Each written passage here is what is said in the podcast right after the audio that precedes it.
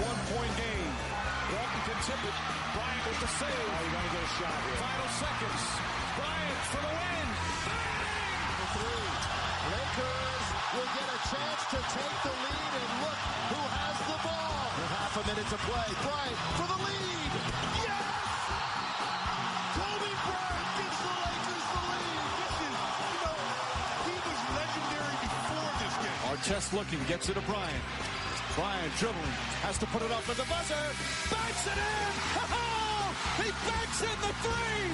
And the Lakers win the game! Buckle up for Kobe Bryant. Kobe Bryant just sucked the Germany out of the Target Center. What a play!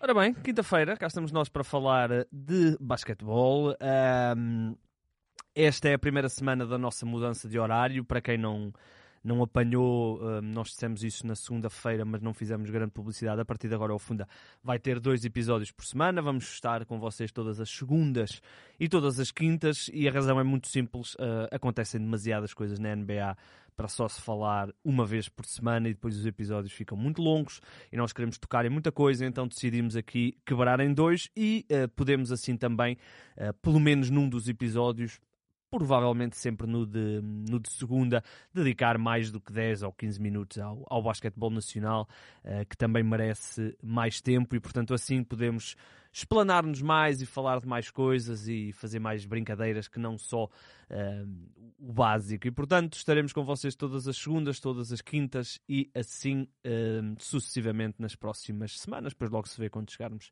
aos playoffs. Ora bem, antes de mais, Vasco, estás bom? Uh, pá, mais ou menos. Então, Está tá muito frio. ah, pois. Está tá mesmo muito, Tá muito, horrível, muito, tá, muito tá frio. Estou meio entupido. Peço Ok. desde já desculpa. Uh, portanto, mais ou menos. Pá, e ontem também meti-me aí numa aventura. Então. Uh, montar um móvel do IKEA, pá, que também foi complicado. Sim, mas não portanto, sabes. Quem não sabe, não. estou aqui pesado, pá. Estou aqui pesado nesse... Não, pá, é assim, correu bem, o móvel está montado, mas não foi fácil. Mas, mas o que é que está em cima do móvel? A televisão, pá, por isso é que é perigoso. Já Estás foi, a então, já foi. Comprou uma é- daquelas é, Panasonic. é, é- é talvez a coisa mais valiosa que eu tenho. E mais, e mais, a Playstation também está nesse Ui, móvel. ó meu amigo, portanto, tira. é. Olha, se, eu. se, eu, se calho para usar o meu computador naquele móvel, Ou pá, uma pena. Ou uma pena. sim, sim, sim, isso também. Meu amigo, a PlayStation nunca pode estar no mesmo, no mesmo sítio que o computador, meu amigo. Que, que a televisão, porque né, não podes perder as duas É coisas, não é? É isso, é isso. É, pá, vou, vou ao fundo. Portanto, estou um bocadinho preocupado, estou com frio e estou entupido. Pá. Espero que, que, que este episódio melhore. Percebo também. Olha, eu ah, fiz um erro básico e parvo e estúpido hoje de manhã e estou agora a pagar a consequência ah, que foi troquei as lentes de contacto. Ah, portanto, eu tenho mais graduação num olho do que no outro e, e eu tenho sempre a mesma eu tenho sempre a mesma, a mesma rotina, ah, que é começar pelo que tem mais. Hoje, meio com a pressa, troquei a rotina, mas não troquei o olho, e, portanto, no olho que vejo melhor tenho a lente mais forte e no olho que vejo pior tenho a lente mais fraca. E portanto está a ser todo um filme e portanto daqui a bocado tenho que tirar as lentes. Mas pronto, é mesmo assim, a vida é mesmo assim. Ora bem, olha, hum, nós já falámos, nós eh, tivemos na segunda-feira o, o- o podcast com, com o Miguel Miranda hum, da, da, da Taça dos Santos. Eh, Temos também em vídeo, portanto, quem quiser ver eh, também está no site. Por acaso acabei por não pôr no YouTube, mas depois eu ponho. Eh, acho que ficou porreiro. O, fizemos, um, no fundo, ah, fomos acompanhando o jogo da final entre o Sporting e a Ovarense. Uh, fomos falando do jogo, daquilo que estávamos a ver, uh, mas também de outras coisas, conseguimos uh, abordar outros assuntos e, portanto, acho que ficou, acho que ficou porreiro. Olha, nós já fizemos um bocadinho o balanço da Taça dos Santos nesse episódio, mas depois também terminámos uh, quase imediatamente a seguir ao apito do, do jogo, por causa do barulho.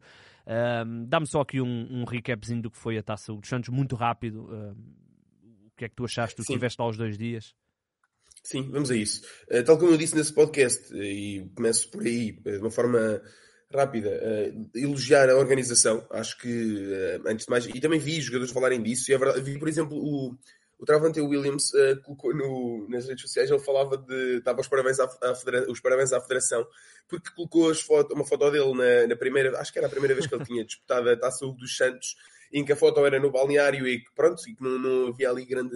Que, atenção, eu não me lembro exatamente daquele ano, não sei como é que foi, mas foi, era aquilo que ele estava a dizer, que era agora evoluímos e agora até já temos um palco, porque agora já, já houve todo um evento e foi, e foi diferente. Portanto, nota-se essa evolução também naquilo que vai para além do jogo, que também é importante, porque acaba por ser um complemento e é isso que atrai pessoas, é isso que, no fundo, uh, torna, também ajuda a tornar tudo, tudo melhor. E uh, penso que a Federação está a fazer um bom caminho e a Taça dos Santos provou. Uh, foi uma. Depois, aquilo que importa mais, que é dentro do campo. Também, também acho que correu muito bem. Um, se calhar algumas pessoas ficaram desiludidas com a, com a, por a final não ser. Um, não ter o Benfica, não é? Clássico, não, não é? Sim, exatamente. Sim, não ter o, o Quer, quer, dizer, exatamente, no fundo seria sempre, exatamente, seria sempre do outro lado, não é? Portanto, por não ter o, por não ter o Benfica neste caso, ou seja, por não serem dois dos principais candidatos a, a, a enfrentarem-se. No entanto, eu acho que, que por, por, outro lado, podemos olhar para, para a grande surpresa que foi a, a meia-final ao, ao vermos a Alvarense a vencer o Benfica depois de cerca de uma semana antes ter, ter sido, ter perdido largo, largo contra o Benfica. Uh, surpreendeu, surpreendeu tudo e todos. Uh, vimos, uh, jogou com menos um jogador estrangeiro, que é um dos melhores jogadores. Agora já anunciou também outra decisão. No entanto, há aqui, houve aqui uma superação e acho que foi o, o culminar de uma, de uma grande época. Foi chegar aqui. Acho que foi, acho que afinal é um prémio merecido para, para o Varense. Do outro lado, um Benfica que é complicado desculpar-se com, as, com o número de jogos porque tem uma, uma, tem uma equipa muito mais profunda do que, do que a Overense, não é? Mas ainda assim eu, eu senti a equipa, mesmo psicologicamente, não, não parecia estar a 100%. Vem de uma eliminação muito complicada, vem de, um, de uma série de jogos muito complicados. Acredito que, que a equipa precisa agora aqui de, de parar um bocadinho para depois retomar e voltar ao normal. A época não é por causa disto que, que a época fica. Quer dizer, podia ficar um bocadinho melhor, não é? Mas não é, não é isto que vai fazer a diferença no, no final da época se eles conseguirem depois, se o Benfica depois conseguir um, ehm, ser, ser campeão, até porque nas competições europeias já fez um grande, um grande trabalho. No outro jogo, ainda assim, pronto, a Overense acabou por levar a melhor. No outro jogo, uh, um jogo em que o Sporting voltou a mostrar uma, uma grande força nestas, nestes momentos decisivos, entrou o Sporting, aliás, é algo característico do Sporting nesta época, e tanto nas meias como na final aconteceram entradas muito, muito, muito, muito fortes, um, e, e na, na, na meia final contra o Porto, essa entrada foi totalmente decisiva. Uma equipa muito agressiva defensivamente, muito forte na, na, transição. Aliás, também foi um bocadinho isso na, no início da final, foi esse, esse início é que acabou por, por fazer depois a diferença, no caso uh, também com, com o Joshua Patton, em, Patton em, grande, em grande forma, e basicamente foi isso, foi um Sporting que, que, que raramente errou, que esteve sempre na frente nos, nos dois jogos, uh, muito por essa defesa, muito por essa transição, pelo jogo interior, mas no jogo exterior também. Depois era uma equipa que também só jogou com quatro estrangeiros, mas que teve eh, elementos a aparecer muito bem. O Diogo Ventura já é um clássico, ele está neste projeto desde o início e está, parece que está cada vez melhor. Um, Tivemos o António Monteiro, por exemplo, que é um jogador que não é dos principais e foi MVP da primeira partida, esteve muito bem na segunda partida também. O Petan teve esse tal jogo, foi mais um período, na verdade, porque ele, ele, ele, ele acabou, terminou o primeiro período com 14 pontos e 5 desarmes, e depois acho que acabou com 16 ou 18 pontos e 6 desarmes o jogo. Portanto, foi, foi fundamentalmente aquele, aquele período, mas foi muito importante. Ele também foi o MVP dessa, dessa partida. E no fim das contas temos então o Sporting a vencer a segunda competição em duas possíveis. Eles falavam depois nisso no final na conferência de imprensa. É, estão, o Sporting desde que regressou ao basquetebol está 8 em 11. É, é incrível, é, é muito bom. Um, mas tem, temos, mas no, no, campeonato temos também um Porto forte, também fica forte e outras equipas eventualmente, mas essas acima de tudo, um, dificilmente fugirá o título de uma destas três, um, mas, mas deixa mas para já o balanço é, é, mais positivo para, para o Sporting, consegue então essa segunda competição e uh, que, que, tivemos a garantia do Pedro Nuno que vai chegar o quinto estrangeiro e isso uhum. também poderá ajudar, vamos ver depois como é que isso se vai encaixar. Já Sim, agora, o... só dar a nota no instante que tivemos reforço no Futebol Clube do Porto. O Sim, Futebol Clube do Porto jogou sem o clube. O, só, só para dar aqui uh, uma nota, o, um, o, o treinador do Sporting disse mesmo que que neste momento no mercado não há assim tantos, uh, tantas opções, não é? Ele até brincou que neste momento só há só há uh, jogadores lesionados, jogadores problemáticos, não é? Uh, e, e, e, jogadores livres que não conseguiram equipas. Portanto, o, o, Sporting está, está a estudar, ainda tem algum tempo e, e vamos ver. E ias falar do mercado, uh, vamos só começar pelo, pelo Alvarense, uh, Alvarense que não jogou a Taça dos Santos, se calhar com uma das principais figuras, uh, e está a ter mexidas e está a ter problemas, não é? Teoricamente, com, com, essas, com essa situação. Sim, exatamente. Um, eles jogaram sem o Jacoby Armstrong, uh, que uh, tem sido um dos grandes destaques individuais da equipa. Uh, estamos a falar de um posto de 27 anos. Ele estava com médias de 16,4 pontos, para terem noção, ou seja, é obviamente um, um jogador muito importante nesta equipa. E, segundo aquilo que eu percebi, ele, um, ele, ele quis ir embora, ele quer sair e, e, acho que vai acho que vai acabar por, por deixar a equipa. Ainda não é certo eles ainda não anunciaram vamos ver mas não aquilo que eu percebi foi por isso que ele sim foi por isso que ele não jogou a taça dos Santos em princípio estaria de saída. Vamos ver o que é que vai acontecer. Ainda nada foi oficializado. O que foi oficializado foi a saída do Devil uh, Roby. Uh, esse sim jogou a taça dos Santos uh, um base tem sido também importante. Portanto de repente a Ovarense pode perder aqui dois jogadores. No entanto, recebeu recentemente o Isaiah Johnson, uh, que foi um dos destaques da, da Taça dos Santos. Sim, sim. Sim, um jogador fisicamente muito forte um, ehm, e é um base que, que, acaba por, por vir mudar um bocadinho o jogo do Alvarense e uh, para, para, bem. Um, ehm, portanto, por um lado perdem esses jogadores, por outro lado receberam este Isaiah recentemente, vamos ver como é que eles vão substituir, uh, no entanto, estes, estes dois jogadores, porque é obviamente muito, muito importante, Sim, uh, neste momento, fundamentais. Neste momento, na realidade, assim, se o Varense tivesse que jogar hoje, isso é, joga hoje, não, só dia 20, só amanhã. Uh, neste momento, se o Varense tivesse que jogar, só tinha três estrangeiros, um, que é o, Exatamente. o Robertson, o Peel e, o, e agora o Isaiah Johnson. Sim. Exatamente, sim. Não temos a certeza, lá está, da, da questão como é que está a questão do Armstrong. Vamos ver, se calhar ele até vai aparecer pois. a jogar, não sei. Uh, mas, mas à partida sim, à partida é isso. E três estrangeiros, se tivessem só três estrangeiros do início, desde o início da época, dificilmente estariam a fazer a temporada que estão a fazer. Uh, porque, já falamos isto, é, faz, obviamente é, é, muito importante, conta muito, e tendo a possibilidade de ter cinco jogadores estrangeiros, uh, ter só três, dificulta bastante a tarefa, vamos ver. Eh, mas posso dizer que eu gostei muito da prestação, eh, obviamente, não é? foram à final, mas também gostei de, do treinador, de, do, do, discurso do João Tiago Silva, do, dos dois jogadores que falaram foi o Cândido, no caso, e depois foi o Cristóvão Cordeiro, que é o capitão da equipa, mas, mas vi, vejo, vejo sinais muito positivos de uma Ovarense que ainda bem recentemente estava com dificuldades financeiras, havia muitas dúvidas, estava a lutar até para, para fugir aos últimos lugares. Aliás, o Pedro Monteiro passou nesta Ovarense quando ela estava em lugares de despromoção e na altura eh, conseguiu salvá-la, digamos assim, ehm, e, e agora vemos, finalmente vê-se vê uma Alvarense que faz lembrar, às vezes, por exemplo, ao ir àquela final, faz lembrar se calhar outros tempos uhum. em, que, em que não era uma surpresa o Alvarense ganhar ao Benfica. Sim, o investimento também, também eh, de, para este ano já foi, já foi bastante diferente, não é? Sabemos isso, que, que o Alvarense investiu bem e, e está a tirar o, o, fruto desse investimento. Futebol do Porto, também com mexidas, não é? Marvin Clark, the second e também Exatamente. o J Threat? Threat? Não, pois, não deve ser Também threat. não tenho a certeza. Será Threat? Threat? Ameaça? Não, acho que não, não tem H. Mas, uh, não é, pois não, não é bem assim. Pois não. Uh, temos que esperar. Temos que esperar. Epá, pois não sei, tenho de ir ao Google Tradutor daqui para meter a, a falar para, para ouvir a pronúncia.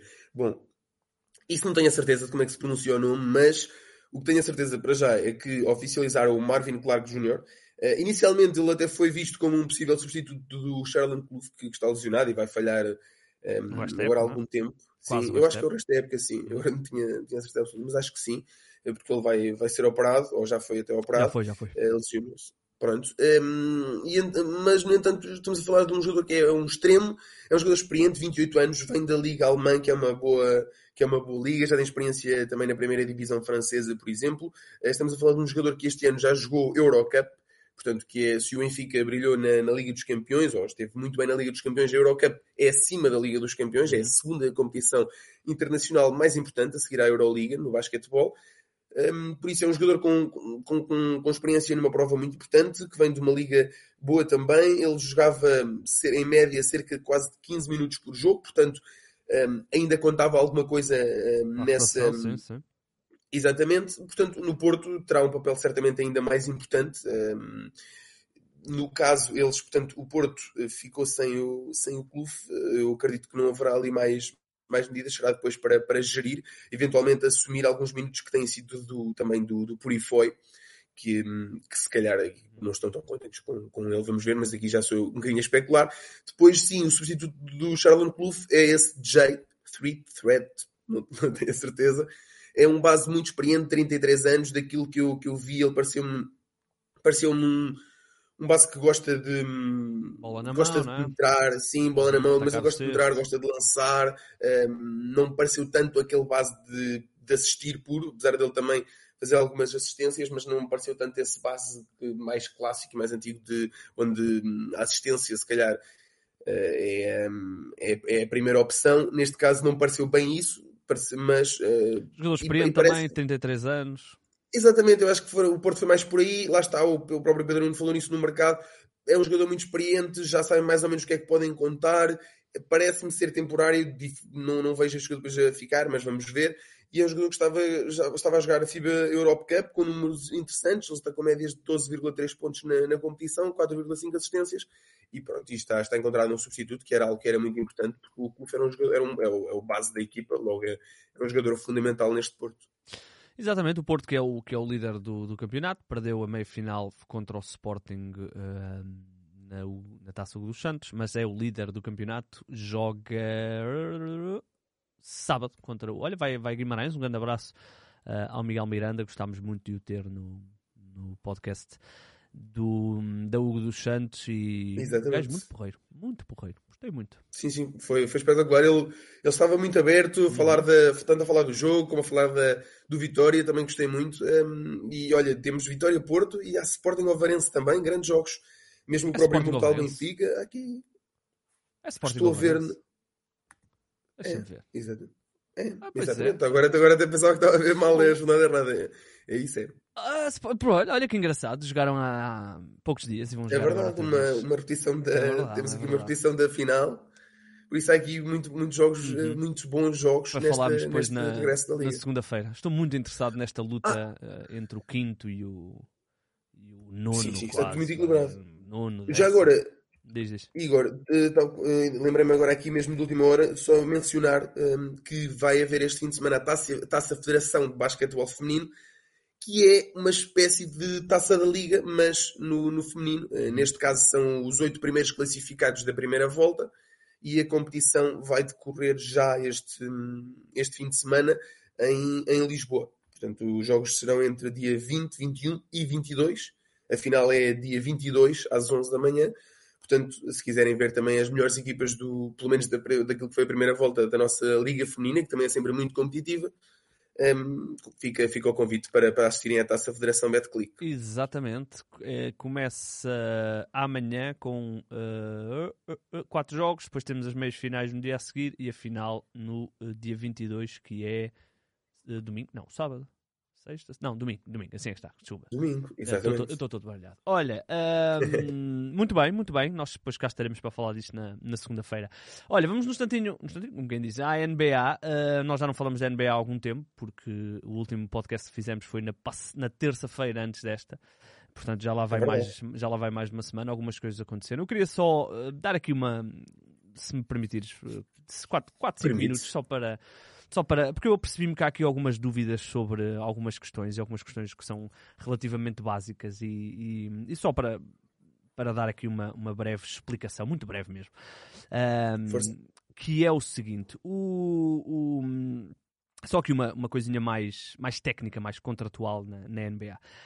Ahm, na NBA não há eh, aquilo que, aquilo que eh, praticamente em nenhum desporto há, mas não há eh, aquilo que chamamos um, um teto salarial. Muitas pessoas dizem ah, o futebol devia ser mais como a NBA porque tem um teto salarial, mas na realidade não há um teto salarial. E eu percebo de onde é que vem a, a dúvida e a confusão, porque nós às vezes estamos aqui a falar do, do estar acima do cap, estar abaixo do cap, e, e- e como nós já, já, já temos na nossa cabeça o que isso é, para quem às vezes possa ouvir de fora, pode não perceber, ou seja, então, há um teto salarial, há um limite salarial, mas há equipas acima, há equipas abaixo, como é que isto funciona? Pronto. Então é só mesmo uma explicação muito rápida, muito curta, que é o seguinte: há um, há um cap space. E esse cap space, vamos imaginar, não- o valor é mais ou menos este, mas não é bem este, 115 milhões de dólares eh, é, é o valor. Cada equipa, teoricamente, só pode ter no seu plantel jogadores que, somando os contratos do ano onde estamos, vai dar 115 milhões. Mas há muitas exceções, imensas exceções. Ou seja, nós podemos ter um cap space infinito, desde que usemos essas exceções. Hum, desde que usemos essas exceções. Portanto, uh, vamos dar o exemplo dos Golden State Warriors. Os Golden State Warriors têm bem têm, pai, 200 milhões em ordenados todo, por ano. É bem superior aos 115. Mas porquê é que eles têm? Porque os contratos foram crescendo dentro da equipa, por exemplo, o Curry, o Thompson, o Looney, o, o Draymond Green, todos eles foram draftados e isso depois permite às equipas uh, ultrapassarem o cap space uh, e depois eles ainda acrescentaram jogadores através de trocas que vieram também através de negócios onde eles puderam usar exceções para ultrapassar esse limite. E portanto, praticamente todas as equipas candidatas ao título estão acima do cap space. Um, e portanto não há um limite. Se uma equipa quiser pagar uh, 500 milhões de, de, de, dólares a cada jogador do seu plantel, pode fazê-lo, de, dependendo uh, da evolução do seu contrato. Um, portanto, isto é, é uma questão importante explicar: que há um cap space, mas há uma série de exceções que permitem ultrapassar o cap space. Isto serve, para que é que serve então o cap space? O cap space serve para que uma equipa não possa, vamos imaginar, a equipa mais rica da NBA, se calhar neste momento são os Clippers, uh, no sentido do seu dono é o mais rico. Uh, eles, houve uma criação de um cap space para que esse dono não possa chegar ao mercado, pegar uh, nos jogadores livres todos e dizer: Olha, tomem todos 200 milhões cada um por ano e venham todos jogar para a minha equipa. Foi para isso que foi criado, para que as equipas mais ricas não possam chegar ao mercado de jogadores livres e inflacionar, dando propostas que outras equipas não podem ir atrás. Uh, portanto, foi para isso que foi criado o Cap Space. Agora, para proteger essas equipas, a NBA também criou estas exceções para que uma equipa que escolha muito bem no draft não seja depois penalizada por não poder ultrapassar o Cap Space. Esta é uma das uh, partes importantes que é preciso explicar. A outra parte prende-se com uma coisa que existe e que nós às vezes aqui falamos, que é o hard cap. Uh, o hard cap é, no fundo, um valor que as equipas não podem. Aliás, que as equipas não devem atingir porque senão perdem o direito a usar uma série de exceções. E o que é que eu quero dizer com isto? Uh, neste momento, o, cap, o hard cap, que uh, tem o nome técnico de apron, uh, avental, não sei porquê, mas é esse o nome, mas nós chamamos coloquialmente o hard cap, é um valor que é cerca de 8, 7 milhões acima do cap space, Uh, que é uma margem que permite às equipas uh, poder utilizar, por exemplo, o mid-level exception. Uh, uma equipa que esteja, que vá ficar acima do, do cap space, pode usar a sua mid-level exception total para poder reforçar a equipa e é por isso que nós vemos, por exemplo, os Lakers ou os Clippers ou os Warriors estão completamente acima do cap, mas continuam a poder contratar jogadores porque há essa mid-level exception, é uma exceção. E o hard cap é, é um, é um valor que eh, é exatamente igual ao, do, ao cap space, ou seja, uh, há jogadores que podem, que, ou seja, há equipas que estão acima do hard cap, mas que na realidade não estão porque o, o valor de cada contrato não, não é representado na totalidade e, portanto, uh, esse é um, um, outro valor que guia as equipas. Uh, isto para dizer que não existe neste momento na NBA, vamos ver, eles estão em negociações do, do novo contrato de trabalho, vamos ver, acho difícil que voltem a colocar uh, isso na, no, no, na chamada CBA. Não existe um limite. Qualquer equipa pode, teoricamente, gastar aquilo que quer. O que é que existe? Existem penalizações. Vamos uh, dar o exemplo dos Golden State Warriors. Uh, os Golden State Warriors estão num nível de penalização onde cada dólar que eles gastem acima dos 115 milhões do cap space custa-lhes 7 dólares. Mais coisa, menos coisa. Portanto, imaginem o que é. Um dólar custa 7, um milhão de dólares já custa 7 milhões, 10 milhões já custa 70 milhões. E por isso é que nós vemos equipas a gastar uh, eh, 115 e vemos equipas a gastar, como é o caso dos Golden State Warriors, quase meio bilhão entre ordenados e penalizações. E portanto é só para dar esta nota que apesar de nós muitas vezes dizermos ah, no futebol, o futebol devia ser como a NBA, devia haver um teto salarial. Na NBA não existe um teto salarial. Existe uma série de uh, linhas que guiam as equipas e que garantem a um, competitividade. Um, e portanto isto é importante explicar, porque uh, às vezes as pessoas perguntam: ah, mas como é que é possível? Uh, o Lillard acabou de renovar com os Blazers e os Blazers estão tão acima do cap e o Lillard vai ganhar 60 milhões, mas se o cap é só 115, o Lillard sozinho vai, vai ganhar mais de metade do, do cap space.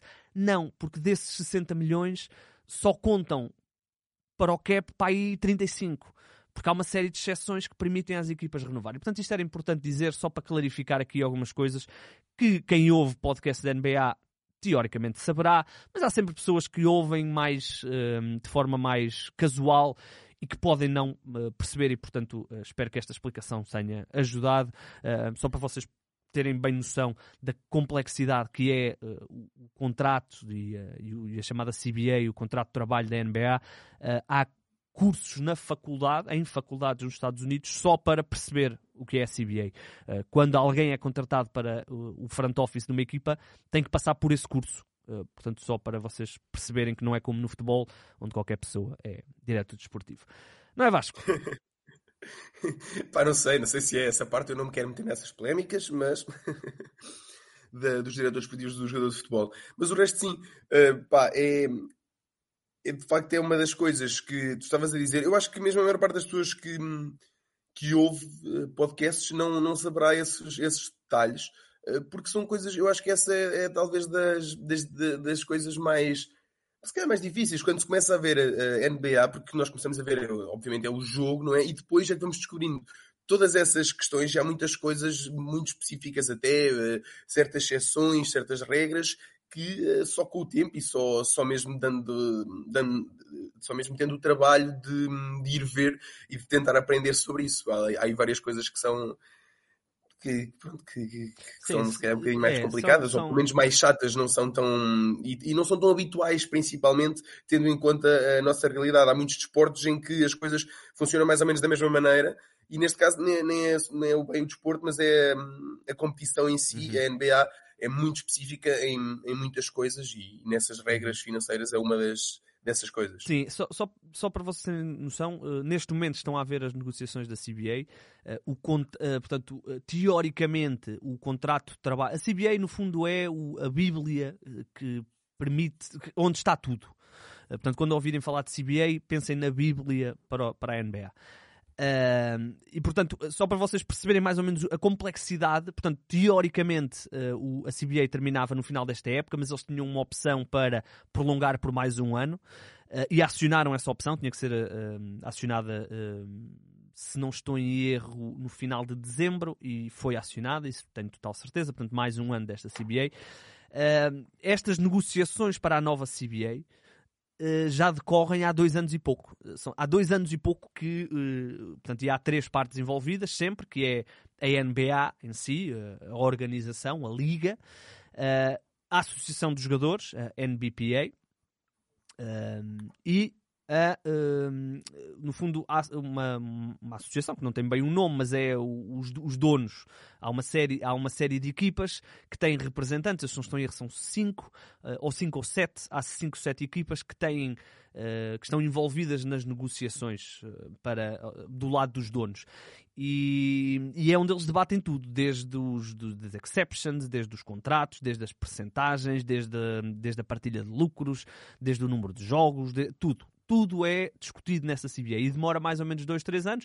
E ciclicamente temos aquilo que já não temos há algum tempo, felizmente, mas que tivemos hum, já neste século uma vez, mas se contarmos com 1999, duas, portanto, nos últimos uh, 30 anos tivemos duas vezes, ou 20 e tal anos tivemos duas vezes, que é o, o chamado NBA Lockdown, que é quando as duas partes, nomeadamente a parte dos donos e a parte dos jogadores, eh, não chegam a um acordo, a CBA acaba e enquanto não estiver assinada uma nova, não pode haver jogos, não pode haver NBA. Tivemos uma em 2010, não estou em erro, acho que foi seguir ao ano dos Lakers terem sido campeões, e tivemos uma uh, em 1998, a seguir aos Bulls terem sido campeões. Um, e portanto tivemos uh, em 2010, por exemplo, só começámos no Natal a, a, jogar e em 99 já nem me lembro quando é que foi. E portanto uh, esperemos que isso não aconteça. Uh, vamos ver as negociações como é que vão correr. Pronto, posto isto, Vasco, há uma série de coisas que temos que falar, mas vamos começar com a mais ah. impactante, que é um homem de 38 anos estar a fazer coisas inacreditáveis e ter, curiosamente, chegado aos 38 mil pontos. Estamos a falar de LeBron James, um, está a poucas semanas, uh, duas, três semanas no máximo, dependendo de, dos jogos que joga, de se tornar o melhor marcador da história da NBA. Uh, ele é também, eu, eu no início da época fiz uma peça sobre aquilo, um dia terminar uh, LeBron James, uh, no final desta época, portanto ele ainda terá certamente mais épocas para, para jogar e os números são absolutamente incríveis. e, e eu acho que eu acho que está-nos passa um bocadinho por, por ele ainda estar a jogar a este nível, passa-nos um bocadinho ao lado o facto de nós termos um jogador que está no 20 ano da NBA, tem 38 pontos. Em qualquer noite pode ser o melhor jogador da liga, não é o melhor jogador da liga constantemente, porque tem 38 anos e mal era se a NBA não tinha evoluído para que houvesse um jogador a destorná-lo, mas, mas numa noite ele pode sê-lo. Um, e eu acho que está-nos a passar um bocadinho ao lado ele estar a fazer isto com 38 anos. Perdi o Vasco. Desculpa, estava aqui, desculpa. Estava aqui porque eu tinha tirado o som e agora estava aqui ah. a colocar, desculpa. Daí por isso é que demorei um bocadinho mais a responder-te. É, é, é pá, concordo, concordo completamente. É, e, e, parece que estamos, está-nos a passar ao lado e estamos a, estamos a agir com demasiada naturalidade sobre isto, parece-me. A maior parte das, é maior isso, parte das é pessoas. Isso, é isso. E aqui, aqui não entra e aqui nem entra nada a questão de hum, de sermos os Lakers ou não, independentemente disso, aliás, eu, por exemplo, quando comecei a ver a NBA nem, nem era grande fã do, do LeBron James, mas depois este, todo este, este, este legado que ele, que ele vai deixar, este, tudo o que ele fez é, é, inacreditável. E estamos a falar de um jogador que ele, uh, no ano passado, um, fez, portanto, penso que foi a melhor época, estou aqui a ver, a nível de pontos por jogo, por exemplo. Não, foi a segunda melhor época, exatamente, com 30,3 pontos por jogo. Este ano está com 29. Ou seja, ele, e ele não tinha média de 29 pontos desde 2010. Portanto, ele está a fazer algumas das melhores épocas da, da carreira agora, no ano passado e este ano com 37 e com 38 anos. Isto é. E, é, e, e se quisermos só dar aqui um bocadinho mais atrás, com 36 anos, ele foi o jogador, uhum. portanto, o LeBron James, o melhor marcador da NBA, com... foi o jogador com mais assistências da liga em 19-20. Exatamente, isso foi uma das coisas que ele ainda. Isso foi hum, inacreditável ele ter feito isso. É, são coisas, é, são, são feitos inacreditáveis, feitos de, de, de, idades em que normalmente os outros jogadores têm de se adaptar porque já não conseguem fazer isto, já não conseguem fazer aquilo, têm de. alguns desaparecem completamente. Não é, não é normal, não é normal esta, esta longevidade, não é de todo. E aquilo que ele continua a fazer, e, e ele não continua a fazê-lo a forçar demasiado ou a. Claro que ele força um bocado. É o LeBron James, é qualquer os principais jogadores das equipas forçam sempre um bocadinho, mas não é nem ninguém o está a deixar marcar os pontos nem de perto nem de longe.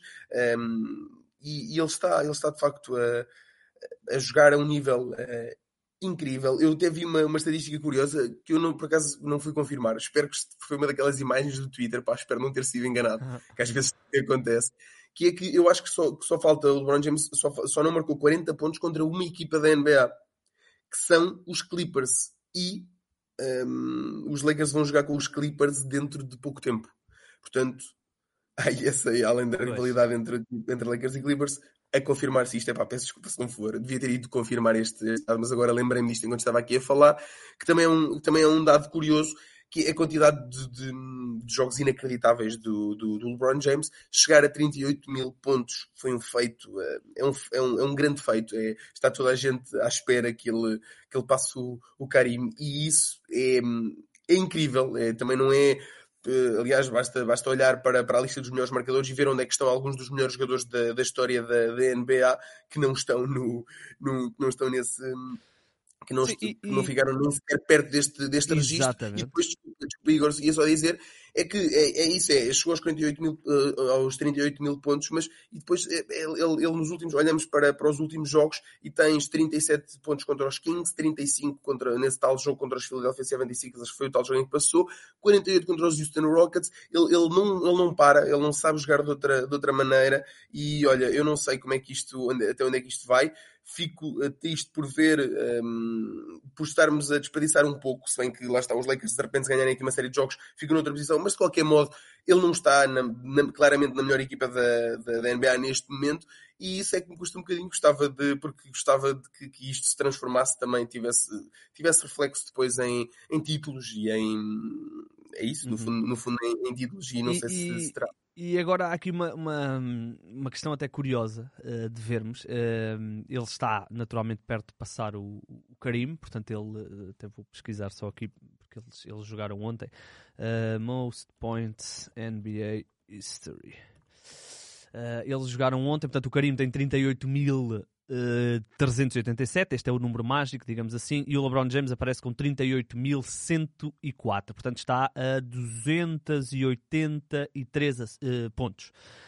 Se- eh, aqui há uma dúvida: é se ele vai chegar primeiro ao primeiro lugar desta lista ou se vai chegar primeiro ao quarto lugar do jogador com mais assistências na história da NBA. Ele está em. Ele é neste momento o sexto, ele ultrapassou esta época o, o Magic está neste momento, só para não errar, com 10.291. Acima dele está o Mark Jackson, antigo base eh, do- dos Indiana Pacers, por exemplo. Uh, comentador agora, se não estou na ESPN, com 10.334, portanto o LeBron está a uh, 43 assistências e com uma a mais está o Steve Nash, portanto com 10.335. Portanto o LeBron quase que no mesmo jogo ou na mesma semana pode tornar-se o jogador com mais pontos da história da NBA, o quarto jogador com mais assistências da NBA, sendo que ele é também, uh, só para não errar, Uh, está também no- vai chegar ao sétimo posto no jogador com mais triplos da história da NBA, se é que já não chegou. Uh. E vai então também entrar no top 10 do, dos jogadores com mais roubos, lançamentos tentados, lançamentos convertidos, ressaltos, pode chegar ao top 35. Uh, portanto, é, é inacreditável. E ele vai ser, uh, a não ser que aconteça alguma lesão catastrófica, ele vai ser o único jogador a chegar aos 40 mil pontos. É, Parece-nos mais ou menos óbvio, desde que cumpra o contrato com. que joga o contrato que ainda tem, uh, vai chegar aos 40 mil pontos. É, é absolutamente inacreditável. E já chegámos a um ponto. Mais até do que com o Karim, o Karim uh, na reta final os números já eram tão impressionantes por causa da longevidade. Uh, e ele fazia, sei lá, de 15, 16 pontos por jogo, só que eram tantos anos que esses 15, 16 pontos transformaram-se nestes 38 mil.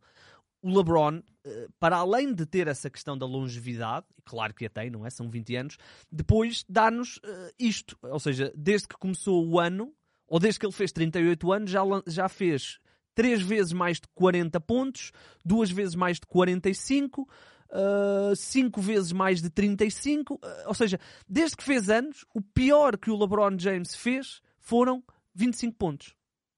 É, é incrível. É Há também uma estatística de uh, mil e tal jogos acima dos 10 pontos. É, é, é inacreditável. E portanto, uh, e eu quase... A nível de, de, de números é. é e eu, eu quase, ó Vasco, eu quase que já. Uh, obviamente o LeBron quer ganhar mais títulos e, uh, e nunca se sabe o que é que vai acontecer nos Lakers e ok, já, já falámos que chega. Mas quase que se torna irrelevante neste momento uh, ele ter só quatro, só, entre aspas, quatro títulos. Percebes?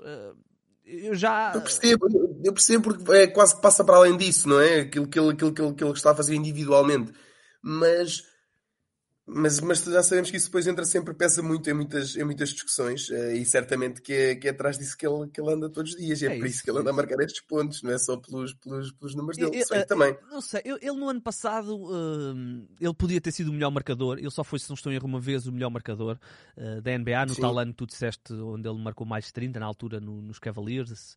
Uh, e ele no ano passado podia tê-lo feito.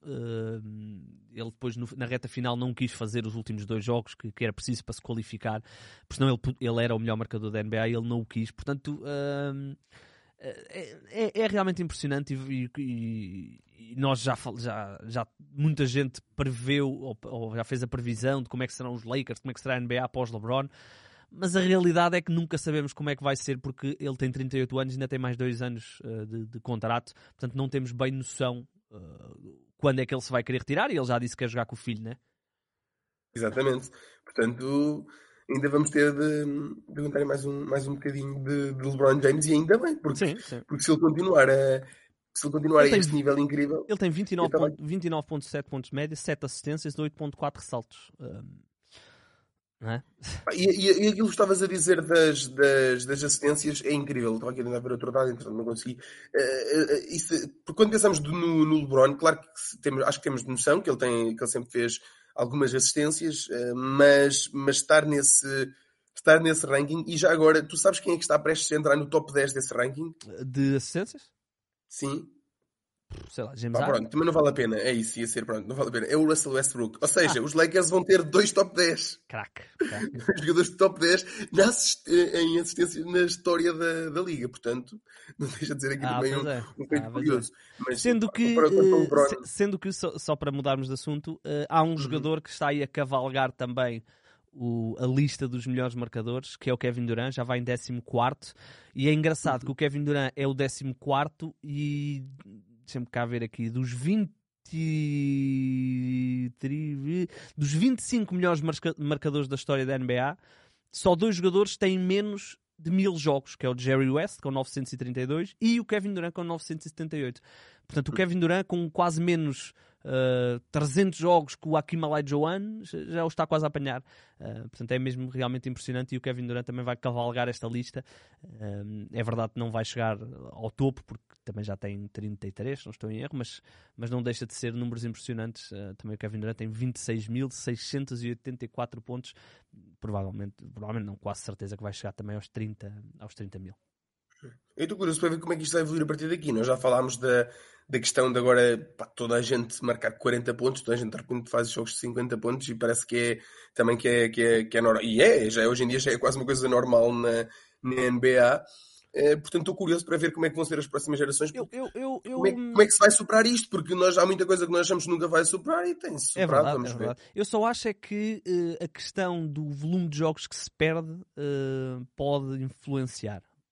Uh, ou seja, nós temos aqui jogadores que se calhar se jogassem todos os 82, 82 jogos podiam, uh, por exemplo, o Kawhi Leonard, se jogasse todas as épocas de 82 jogos, podia entrar, mas Sim. falha tanto. Ou seja, estamos a ver mais jogadores a falhar mais tempo. E portanto, não é acredito, é sinceramente, tirando um, tirando um caso, que é o Luca Doncic, não, não, nos, dos que estão neste momento na NBA, tenho dificuldade a imaginar um a chegar a, aqui a, estes, a este monte, a estes 30 mil, uh, com exceção do Doncic. Acho que o Doncic pode, e se não tiver lesões graves, vai fazê-lo. Uh, mas como há tanta gestão e há tantas épocas que se perdem uh, e há tantos jogadores que depois só jogam tipo 50 jogos, 60 jogos, uh, depois começa a pesar no, no final. Olha, vamos aqui num instantinho falar dos Memphis Grizzlies, que são talvez a equipa mais hot da, da NBA. Ontem ganharam o seu décimo. Mas isso mesmo, não é? Talvez, acho que é isso mesmo. São 11 jogos, acho eu. Sim, sim. Eu estava só aqui a confirmar, porque também há aí algumas outras equipas com bons com bons scores, mas realmente 11 não, não, não há. Uh, eles estão a liderar a Conferência hum, Oeste. Uh, ah, não, não estão nada. Estão, estão meio jogo atrás do, dos Denver. Denver também tem estado muito bem. E era, isso, era essa a minha dúvida. Denver está com 8 vitórias seguidas e por isso é que eu estava aqui na dúvida. Os Memphis estão com 11 vitórias seguidas. Uh, estão naturalmente é uma das equipas que toda a gente gosta de ver por causa do, do Jamarant e toda a gente gosta e toda a gente vê quando eles fazem grandes highlights, mas há uma coisa que para mim salta imediatamente à vista, que é eles são de longe a melhor defesa da NBA. Uh, e por todos os jogadores ofensivos, o Bane, o Jamarant, o não sei quê, uh, eles são uma das equipas mais, a jogar à antiga, são de longe a melhor defesa. Uh, e antes de eu dar aqui alguns números que são realmente impressionantes, Vasco, o que é que tens visto? Olha, tenho visto muito espetáculo. Uh, tirei, como é que é? Tirei alguns minutos do, do meu dia, como tu fizeste no outro dia no Um título, para minuto? ver, por exemplo, aquele. Bastou foi um um minuto, exato, aquele, aquele afundanço do, espetacular do, do, do, do Jamarant e tenho visto espetáculo e já vem, isto já vem de. E já não é a primeira época em que os Grizzlies são bons, se calhar é a primeira em que são tão bons, uh, se calhar não, acho que é mesmo a primeira em que são assim, tão, assim realmente tão bons. Tenho visto uma, uma equipa a jogar, a jogar um basquetebol excelente, tenho visto o Jamorant a um grande nível, tenho visto desde o regresso do Jaron Jackson Jr. também a um nível altíssimo e também gostava de falar mais um bocadinho disso a seguir. E o, e o Desmond Bain a tornar-se um jogador mais completo, a tornar-se também um, também um criador, a dar aqui um passo em frente no seu jogo, e de repente os Grizzlies têm aqui um, um Big e estão em, em estão em, em, primeiro lugar, defendem muito bem, também atacam bem. Tenho aqui uma, uma pequena, um pequeno asterisco, se calhar que é no, nos triplos, e que se calhar fazia sentido ir buscar aqui alguém para isso, para, para, para, para, tornar esta, esta equipa mesmo uh, um, um candidato ainda mais forte, não é? Para, para tentar limar aqui algumas eventuais lacunas que poderão, que poderão não permitir esse eventual, o eventual título da, da NBA, mas o que eu tenho visto é, é isso, é uma equipa em constante evolução, um excelente trabalho também do, do treinador e uma, uma equipa muito bem trabalhada que que é neste momento, a par com os Denver Nuggets e os Celtics, para mim, não só para mim, pela classificação também, mas para, para além disso, acho que são as três equipas acima das restantes até agora, daquilo que nós vimos na, na, na NBA, coloco estas três num, num, patamar acima e ainda por cima numa, numa conferência oeste que eu, por exemplo, dei o favoritismo aos, aos Warriors e as coisas estão muito estranhas ainda e não sei se estamos sempre à espera que as coisas vão dar, eventualmente não sei se vão dar, e os Grizzlies colocam-se aqui numa, numa posição cada vez mais interessante para, para fazer uma gracinha. Exatamente. Uh, tu, tu, falaste da questão do, dos triplos uh, e eu sinceramente acho que, que eles não precisam disso. Uh, eles são, de, sim, de todo. Eles são uma equipa, e por isso é que eu disse que eles eram uma equipa antiga. Eles, do, eles ganham o jogo das postes de bola. E o que é que eu quero dizer com isto? Eles são a equipa que mais ressalta na NBA. Eles, são, uh, eles têm em média 49 ressaltos por jogo. E o que é que isto significa? Significa que são, não são a, a, equipa com mais ressaltos ofensivos, os Knicks são a equipa com mais ressaltos ofensivos, quem tem o Mitchell Robinson tem essa vantagem, mas os Grizzlies estão imediatamente a seguir, com 13 ressaltos ofensivos por jogo. Uh, e depois completam com 35, 36 ressaltos por jogo um, defensivos.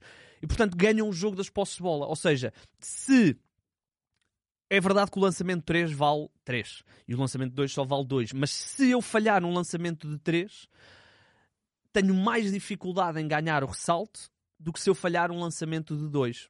Porquê? Porque o lançamento de 3, teoricamente, é um lançamento que vai com mais força e o ressalto é mais imprevisível uh, e vem mais para longe. Se o lançamento for mais curto, mais, mais lento, a bola vai ficar ali. E ficando ali, eles têm um senhor chamado Steven Adams, que é um monstro no ressalto ofensivo. É monstro mesmo. Ele tem vários jogos de estar acima dos 10 ressaltos ofensivos.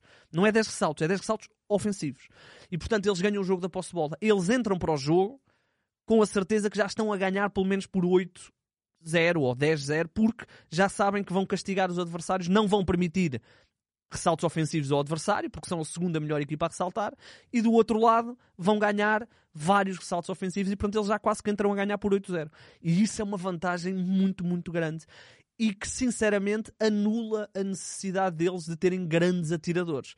Uh, eles têm mas, sim, mas atenção, eu também não queria transformar aqui a equipa e mudar isso. É isso, é eu isso. queria é que aquela porcentagem subisse um bocadinho. Eles, eles isso são a poderia 20, chegar aí com, com alguma ajuda. 26 equipa a tentar triplos. Uh, Deixa-me só confirmar este, este, número que eu acabei de dar. Uh, eu acho que era isso, também tinha visto. Não, não, desculpa, eu devo ter, eu devo ter confundido com outro número qualquer. Eles são a 18 equipa na tentativa de, de triplos. Uh, provavelmente podem ser uma das piores na conversão. 19, ok, pronto. Também não é assinado outro mundo. Uh, eles têm um atirador, tem o Desmond Bain, depois tem uh, um, um, um, banco que tem alguns atiradores, uns melhores, outros piores. Depois né, tem o Dylan Brooks, que é um atirador, mas na realidade não é, basta olhar para a percentagem. Uh, e depois tem o Jamarant. O, o Jamarant, no início da época, mostrou-nos que o lançamento exterior podia ser uma arma. e isso fez com que uh, muitas equipas tivessem que mudar a forma como estavam a defender. E de, por exemplo, quando há um pick and roll com o Jamarant, nós vimos isto, uh, por exemplo, nos, nos playoffs do ano passado, mas vimos isto durante toda a época play, de, do, do, ano passado.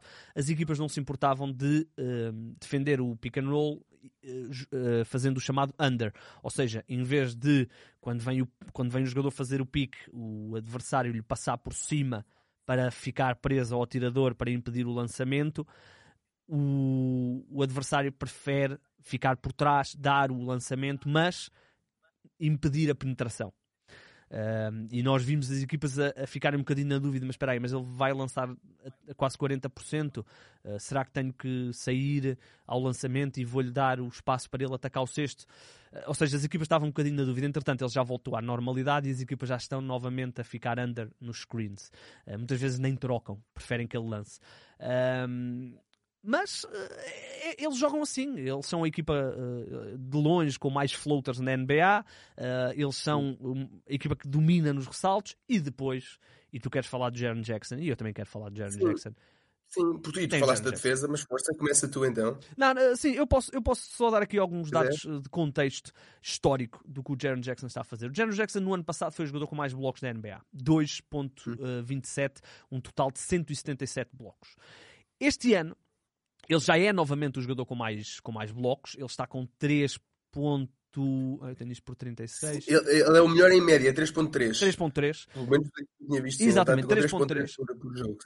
Portanto, isto. Uh, e ele. Uh, e este 3.3 de média é. Um, é mais impressionante do que se possa imaginar, porque o Jaron Jackson, apesar de ter 3.3 blocos por jogo, ele ele tem um, apenas 732 minutos. E porquê? Primeiro porque ele começou a época mais tarde, mas, mas já nem é por aí. Ele é um jogador que tem muitos problemas, alguns problemas, com faltas. Ele é raro o jogo que consegue fazer 35 minutos, por exemplo. Porque ele tem muitos problemas com faltas. E portanto, ele faz estes 3.3 em muito menos minutos do que muitos dos outros. E isso é tem... absurdo. Eu, isso era uma das notas agora que eu tinha aqui, se calhar posso até complementar. Ele tem 28, eh, não a nível de minutos, mas a nível de jogos, por exemplo, ele tem 28 jogos e, uh, e, e os, os dois jogadores, a, a, nível total, exatamente, 26 minutos, a nível total de, de ressaltos, não em média, de, de desarmes de lançamento, não em média, acima deles está o Claxton e o Brook Lopes, que têm um, 40 jogos para o Claxton, 44 Exatamente. para o Brook Lopes. Sendo que o Brook Lopes Exatamente. joga 30 ele, só tem 28 jogos. Eles têm 108 desarmes de lançamento, ele já tem 93. Uhum. Portanto, ele tem, um, ele tem muito menos jogos e já tem 93 desarmes de lançamento. É impressionante, não há mais nenhum jogador a, a, sequer perto disto, uhum. do que ele está a fazer a este nível, e isso acho que é muito importante também para aquela tal defesa que tu falavas no início, que é uma, da, uma das bases deste jogo dos uhum. Grizzlies. Uhum. E, e, e, a parte histórica vem agora. A parte histórica vem agora. Portanto, isto é. Uh nós estamos a dizer isto, não é? Portanto, estamos a dizer o, Clex, o Clexon tem mais minutos, o Brook Lopes tem mais minutos, mas há uma fórmula para uh, anular isto, que é o chamado por 36. Uh, eh, ou seja, uhum. uh, o que nós fazemos é, de acordo com as vamos imaginar, se o Clexon jogasse, uh, Clexon não, se o Jaron Jackson jogasse 30 minutos e fizesse 3 blocos por 30 minutos, nós dizíamos, a cada 10 minutos ele faz um bloco Portanto, se jogar 36 minutos, fará 3 blocos e um bocadinho mais de meio. 3.6. Portanto, e então nós, ao criarmos isto do por 36, conseguimos, no fundo, estabilizar os minutos de toda a gente e vamos à percentagem de pontos, assistências, ressaltos, neste caso blocos que eles fazem por cada minuto que estão em campo e vamos dizer, ok, se eles jogassem todos 36, que é o... Portanto, é, é uma média, se eles jogassem todos 76, o Clexon fazia 4.6 blocos por jogo. Ora, 4.6 blocos já era um valor histórico. 4.6, eh, só para vocês terem noção, se ele jogasse 36 minutos na história da NBA, só em 1984-85 havia alguém, aliás, 85-86 havia alguém a fazer mais, que era o Manute Ball, depois entretanto antes já tinha havido o Mark Eaton. Uh, portanto, só para vocês terem noção. Mas mais impressionante que isto tudo é o facto de ele, neste momento, quando está em campo, está a bloquear 11% dos lançamentos de dois das equipas adversárias. por 36 minutos. Ora, imaginem o que é alguém estar a bloquear 11% dos lançamentos. De dois. Estamos a contar de três. É, é quase uh, irreal o que ele está a fazer. Irreal o que ele está a fazer. É, é, é incrível e isso também se nota na, no recorde da, da, equipa desde o seu regresso. Como é óbvio, também é um jogador muito importante. Claro que as coisas iam ficar melhor. Mas eles estão 31-13 ele voltou ali a meio de novembro e se contarmos uh, a partir de 1 de dezembro, eles estão 19-4. Uhum. Ou seja, desde que ele, dando, aquele, dando ali um espacito para ele também voltar e começar voltar ao normal também, começaria ali mais ou menos nesse início de dezembro, portanto 19-4 é um recorde impressionante uh, e as coisas estão mesmo, estão mesmo a correr muito bem e o Jaron Jackson tem um papel muito importante nesta... Um, nesta equipa nesse, nesse capítulo defensivo, se bem que eu acho que é, também é, depois há ali muito mérito uh, coletivo também. Sim, há, há, há, uma, há uma, ainda só sobre o Jaron Jackson, eu lembro-me que no dia em que ele regressou, uh, já não me lembro ao certo o dia, mas eu lembro-me de, de, meter no nosso Twitter uh, do Afunda que os... os Grizzlies eram a vigésima qualquer coisa melhor defesa para a Jaron Jackson e agora são a melhor defesa.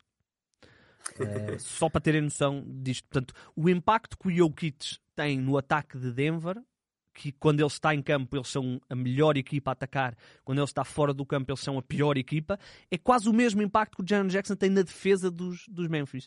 Com ele, eles são a melhor defesa, sem ele eles estavam uh, no, no, último terço. Uh, portanto, só para terem noção. E depois, há uma outra coisa, ainda sobre o Jaron Jackson, antes de irmos à profundidade que a equipa tem. Um, aquilo que os Celtics começaram a fazer no ano passado e que foi incrível e nós aqui elogiámos imenso do o Robert Williams deixou de defender o poste do adversário passou a defender alguém do perímetro um, de preferência que não lançasse tão bem para poder andar ali a fazer uh, aquilo que eles chamam o roam, andar por ali e ajudar e aparecer nos blocos, era o que os Grizzlies já estavam a fazer com o Jaron Jackson. E agora estão a fazê-lo ainda mais. E o Jaron Jackson, uh, uh, alguns dos blocos que ele tem são às vezes nem, sequer se percebe de onde é que ele veio, porque ele está de um lado e de repente vem ao outro bloquear um, um jogador que está a tentar um, um lançamento mid-range. É, é mesmo muito impressionante. E, aquela, e esta forma um, de jogar com dois bigs, onde um dos bigs pode assentar no, no big um, oposto e o outro pode andar por ali, que é o que os Celtics estão, fazem com a Lorford e com uh, Robert Williams. É o que os um, Grizzlies fazem com o, com o Jaron Jackson. Os próprios, uh, os próprios um, Pelicans vão fazendo com o Zion. Uh, está a permitir ter estes atletas quase sobre-humanos a aparecer com números incríveis. Porque, por exemplo, o Rudy Gobert que já foi uh, também o jogador com mais blocos na NBA, ou o Miles Turner, são jogadores que ganham muitos blocos a defender o posto adversário. Estes não, estes defendem outras posições e aparecem nas ajudas. E isto é, é muito interessante até para a espetacularidade do, do jogo. Uhum. Não tenho, não tenho muito a acrescentar. Sabes, sabes, sabes quantas vezes é que o Anthony Davis já liderou a liga em blocos? Estou aqui a ver. Não faço ideia. Três vezes, meu amigo. Três vezes. Só para, tu ter, só para nós não nos esquecermos que Anthony Davis é realmente um fora de série. Ele já liderou a NBA em blocos três vezes. Olha, uh, em relação, só para terminarmos, os, os, os, os Grizzlies, para além de terem um 5 inicial bastante um, interessante, tem depois um banco também muito interessante. Eles são uma equipa que se construiu através do draft, o que é normal. Uh, Memphis sempre, sempre precisou do draft. Mas são uma equipa que sempre escolheu os jogadores que normalmente eram escolhidos pelos nerds do basquetebol. Os uh, Javier Tillmans, os uh, David Roddies, os Jaron Jacksons. Esta malta é malta que eles escolhem nos drafts um, e que normalmente aqueles que são os nerds, aqueles que são os gajos que estudam mesmo ao pormenor os números todos, são os jogadores que eles dizem que, que são bons.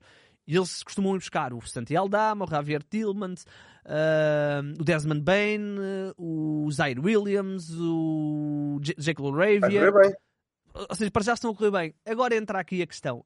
Uh, eu acho que está na altura deles pegarem alguma desta, destas peças e irem ao hum. mercado. Hum. O que é que tu achas? Quando tu dizes alguma destas peças, é o quê? É desses. O quê, o quê? De, de, desse, quando falas de peças, estás a falar desses, desses jogadores que, que disseste agora, estou, não é? Estou, não estou a falar. Das principais. Não, claro que não. Estou a falar deles pegarem aqui numa série de, de coisas que têm, porque, por exemplo, eles têm aqui alguns contratos interessantes. Tem um contrato do Dylan Brooks que expira este ano e eles claramente não vão renovar com ele, e ainda bem. Esse sim. Tem esse, Pois. mas depois tem um outro que ainda é melhor, que é o do Danny Green. O Danny Green pertence a este plantel, ele está lesionado, Pois é, ou seja, são mais 10 milhões, portanto só aqui são 22 milhões, e depois há aqui uma série de outros pequenos contratos de jogadores que, eh, é assim, eh, são bons, Não, mas... mas isso. Sim, sim, sim, Ou é seja, verdade.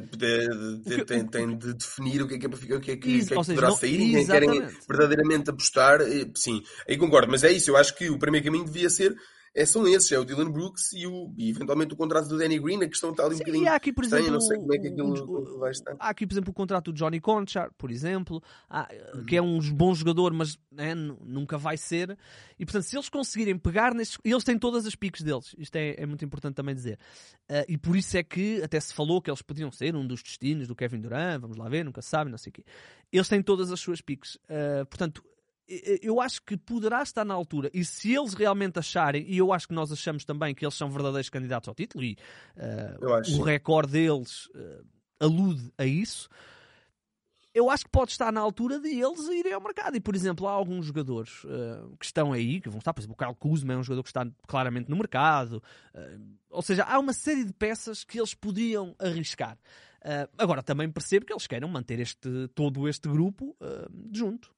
Ex- Exatamente, daí a minha, a, a minha demora a responder-te. Foi um bocadinho por isso, porque eh, pensando aqui em certas peças, eu gosto muito de ver isto assim junto, mas, mas depois há outras que se calhar poderiam não, não contar tanto e, e aí já, já Pois, se poderia. eh, já só se que, por exemplo, tu tens, aqui um, trocar, tu mas- tens aqui um jogador como o Brandon Clark. O Brandon Clark eh, seria titular em muitas equipas da NBA.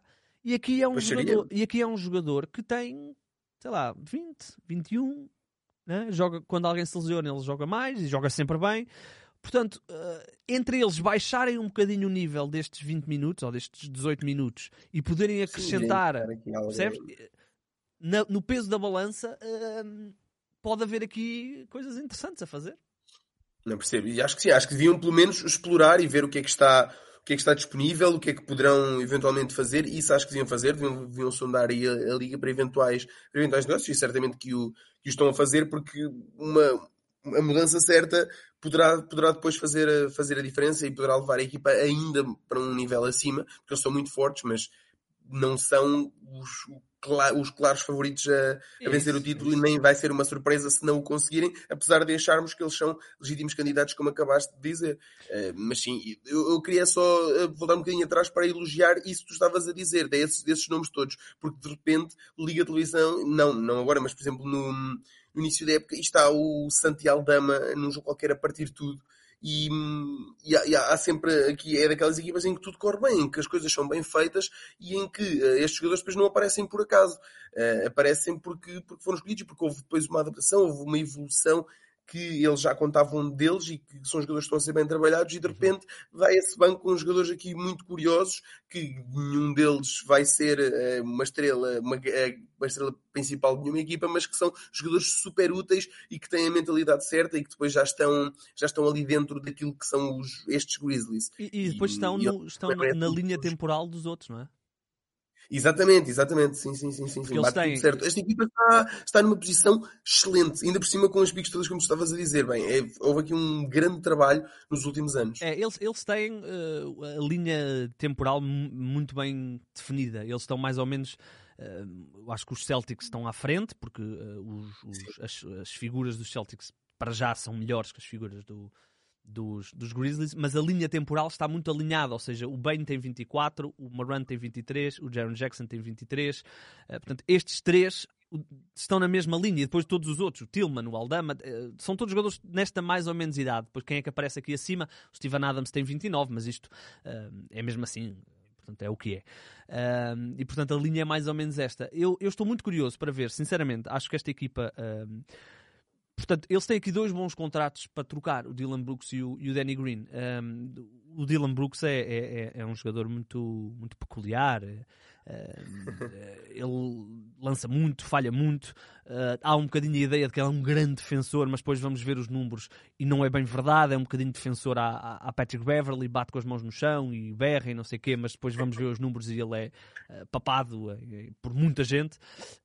e portanto, somando estes dois contratos, 11 milhões do, do Brooks, 10 milhões do Danny Green, há aqui 21 milhões que eles vão ter de. Portanto, eles, eles, eles são dois contratos que vão acabar este ano partindo de um princípio, e de acordo com as notícias que têm saído, eles não vão renovar com o Dylan Brooks, portanto, eles têm aqui 21 milhões que ou gastam este ano para ir buscar alguém, ou depois no, no verão não vão ter estes 21 milhões para, para ir à free agency.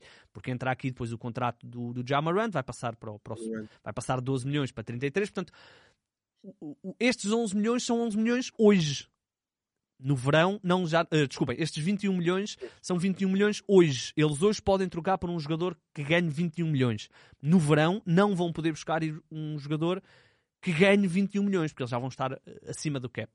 E portanto, uh, estou muito curioso. Uh, e eu dei o exemplo do Kuzma, mas não, não, estou a dizer que é o Kuzma, mas há outros jogadores aí que podem ser entretantos, nomeadamente para a posição 3. Uh, e tu falaste até da questão do, de, de, de, atiradores, portanto, podem fazer um upgrade a essa posição. Um, e eu acho que eles não são uma equipa que mexa muito, há muito poucas trocas na, nesta equipa. É. Mas chegámos a um ponto onde eles já estão num nível de candidatura ao título onde já pode começar a fazer sentido eles uh, ultrapassarem aqui os seus valores de manter toda a gente. Uh, e se eles quiserem mesmo a sério, vamos imaginar que aparece aqui um jogador um grande jogador que neste momento está insatisfeito e pode ir. Eh, eles têm, eles têm eh, as possibilidades, portanto, eles podem aglomerar aqui uma série de contratos eh, para chegar quase a um max player. Não, não chega bem, mas quase. Sim, as armas para isso. Eu não gostava que eles descaracterizassem muito a equipa, mas uh, ir buscar uma peça um, e, e, tem espaço para isso. 20 milhões ainda dá para, dá para muita coisa, para muita coisa, para, para, para bons jogadores. Uh, para, para jogadores que venham, que venham acrescentar e se encontrarem essa peça, o Kuzma por acaso é um nome, é um nome interessante. Eu, eu, eu, mas há... eu, eu, gosto muito dessa possibilidade. Sinceramente. Sim, tu, tu sacaste esse nome e fiquei, fiquei logo aqui a pensar que sim, que seria, seria uma possibilidade interessante, mas há mais, há mais jogadores na liga e eu gostava que eles fizessem isso, não gostava que eles descaracterizassem demasiado a equipa. Eu acho que eles para... mais uma pecinha. Sim, é isso, exatamente. Eu também acho. Um, vamos ver o que é que eles ainda vão fazer, poderá, poderá acontecer. Queria, eu queria eh, terminar outra coisa, ainda eh, a dizer outra coisa sobre os Grizzlies, que é uma questão aqui também muito importante e que eles não podem bem controlar, que é a questão das lesões. Eh, já tivemos o Jamarant a, falhar, a falhar vários jogos, o Desmond Bain a falhar vários jogos, o Jaron Jackson Jr. já, já falámos, já falhámos, já falámos disso também, que, ele, que, ele esteve, que ele falhou muitos jogos no, no início da, da temporada. Isso é algo que eles não podem bem controlar, podem mais ou menos, não é? Há certas coisas, certos comportamentos que depois têm influência nisso, mas eu espero bem, eu já tinha dito isso quando foram as prendas, que, que nós oferecemos várias equipas, no caso deles era um, já não sei, era algo como um bom seguro de saúde, qualquer coisa assim, mas neste caso a ideia é prevenir as dores e não, e não até tratá-las. Espero que, que esta equipa se consiga manter saudável para, para conseguirmos mesmo depois perceber e, e, para não ser.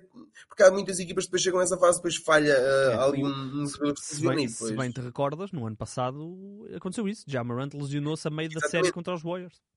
Olha, precisamente, agora não, não me estava a lembrar disso. Exatamente, exatamente. É isso mesmo. Espero que isso não aconteça. Espero que a equipa consiga estar, estar saudável, porque tem aqui vários jogadores que uhum. às vezes não estão. Eu, eu, eu acho que esta, um, para além de eu achar que o Jason Tatum é melhor do que o Jamarant será, mas esta para mim é a grande diferença entre a linha dos Boston Celtics e a linha de, desta equipa.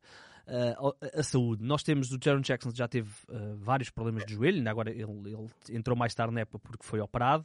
Uh, já na época passada também foi todo um filme até ele começar a jogar. Vamos ver, para já tem estado extremamente saudável, não falha jogos, joga back-to-back, tem estado muito bem. A forma de jogar do Jamarant vai ser sempre propensa a que ele tenha pequenos toques. Uh, não estou a dizer lesões tipo ruptura do ligamento, isso aí é, é, de qualquer jogador pode ter, mas tipo quedas e depois ficas. Uh, ainda agora ele falhou um jogo porque tinha, porque num, uh, numa, num ataque ao sexto caiu na, na zona da anca e ficou ali sensível e não pôde jogar o jogo a seguir. Portanto, ele vai ter sempre estas pequenas coisinhas, porque a forma de jogar dele é, é esta, né? é o ataque ao sexto, é a explosividade, é um bocadinho a Derek Rose. Uh, o Desmond Bain teve uma lesão que é, que é uma das lesões mais chatas, digamos assim, de, de curar na NBA, que é uma lesão no dedo grande do pé. Pode parecer que é que é parvo, mas é uma lesão eh, que normalmente os jogadores e os treinadores, os analistas, dizem que é sempre uma lesão difícil porque o dedo do pé tem uma. a forma do dedo do pé demora muito a sarar e depois, se não tiver mesmo completamente sarado, é super fácil voltar a lesionar. E portanto, por exemplo, o, o Brandon Ingram não, já não joga há quase dois meses por causa de uma lesão no dedo do pé. Um, e o Desmond bem teve essa lesão. Vamos ver, não, não acredito que seja um problema crónico, Portanto, acho que o Desmond Bain foi uma coisa mais fortuita, mas em relação ao Jamarant e ao, e ao Jaron Jackson, sim, são preocupações. E, por exemplo, uh, os, os próprios. Um, Uh, os próprios Grizzlies, quando renovaram recentemente com, com o Jaron Jackson, o contrato do Jaron Jackson é um contrato singular um, porque é um contrato que desce em valor todos os anos e está também muito ligado à questão física, ou seja, há uma série de bónus e de, e de valores que podem ser atingidos ou não de acordo com o número de jogos, um bocadinho como uhum. o Jonathan Isaac assinou em Orlando e o Zion em, em, em New Orleans.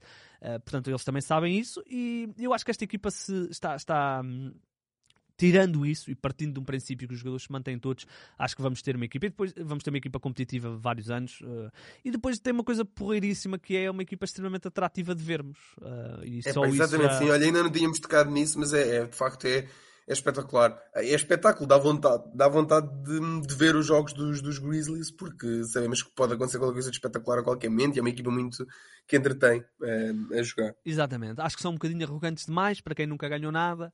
Aquela história do. Mas eu gosto disso também, é, sim, mas eu também gosto disso. Mas convém ganhar. Tu não gostas disso? Como é que tu não gostas disso? É porque, porque, gostas, mas, mas é por eles ainda não terem ganho, é? Então já estão. Porque, porque é, okay. é, é, aquela, é aquela arrogância sem, sem ainda provar grande coisa. E eu gosto que as equipas, pelo menos por exemplo, a arrogância dos Warriors, gosto. Né? E tem claro, né? é, todo o backup.